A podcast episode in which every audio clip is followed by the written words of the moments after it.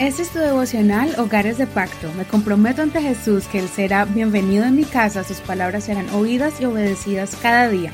Mi hogar le pertenece a Él. Junio 23. Obras imperfectas en proceso de perfección. Filipenses capítulo 1, verso 1 al 14. Pablo y Timoteo, siervos de Cristo Jesús, a todos los santos en Cristo Jesús que están en Filipos, con los obispos y diáconos. Gracias a ustedes y paz de parte de Dios nuestro Padre y del Señor Jesucristo. Doy gracias a mi Dios cada vez que me acuerdo de ustedes, siempre intercediendo con gozo por todos ustedes en cada oración mía, a causa de su participación en el Evangelio desde el primer día hasta ahora, estando convencido de esto, que el que en ustedes comenzó la buena obra, la perfeccionará hasta el día de Cristo Jesús. Me es justo sentir esto de todos ustedes, porque los tengo en mi corazón, tanto en mis prisiones como en la defensa y confirmación del Evangelio. Son todos ustedes participantes conmigo de la gracia, pues Dios me es testigo de cómo los añoro a todos ustedes con el profundo amor de Cristo Jesús. Y esta es mi oración, que su amor abunde aún más y más en conocimiento y en todo discernimiento para que aprueben lo mejor, a fin de que sean sinceros e irreprensibles en el día de Cristo, llenos del fruto de justicia, fruto que viene por medio de Jesucristo, para gloria y alabanza de Dios. Quiero que sepan, hermanos, que las cosas que me han sucedido han redundado más bien para el adelanto del Evangelio de esta manera, mis prisiones por causa de Cristo han sido conocidas en todo el pretorio y entre todos los demás. La mayoría de los hermanos, tomando ánimo en el Señor por mis prisiones, se atreven mucho más a hablar la palabra sin temor.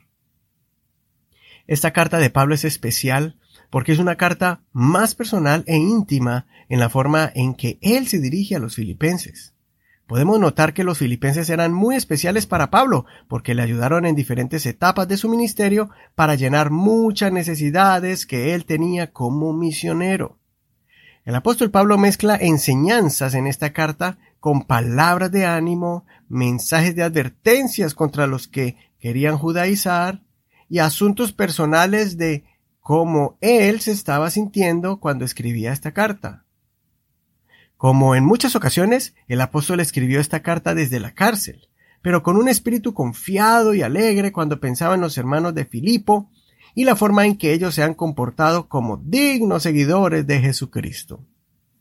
En el primer capítulo podemos aprender muchas cosas en estos versos tan bonitos, pero quiero enfocarme en uno de mis favoritos, y es cuando el apóstol les recuerda que estamos en un continuo proceso hacia la perfección en Cristo Jesús.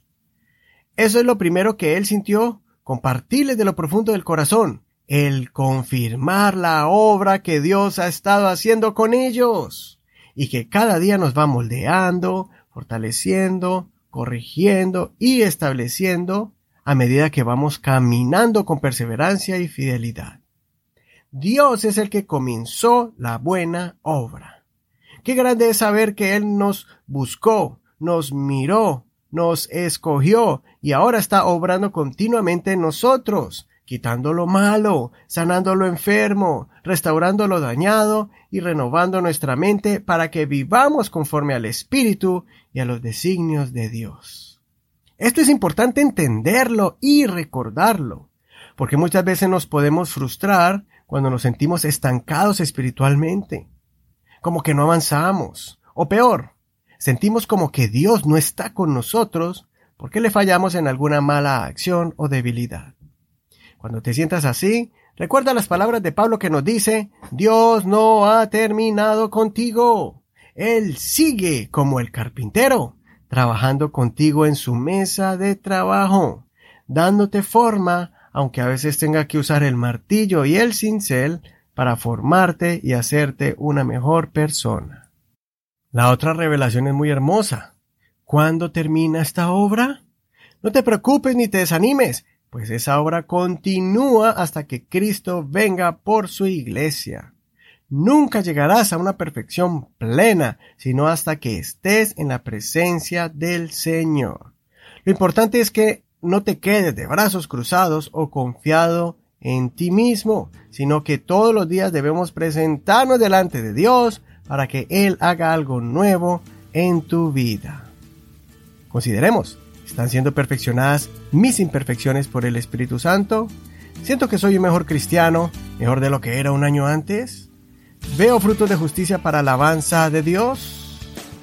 Te recomiendo que escuches la canción Carpintero del cantante René González. Soy tu amigo Eduardo Rodríguez. Lee el capítulo completo. Que el Señor escuche tu oración y te perfeccione día a día.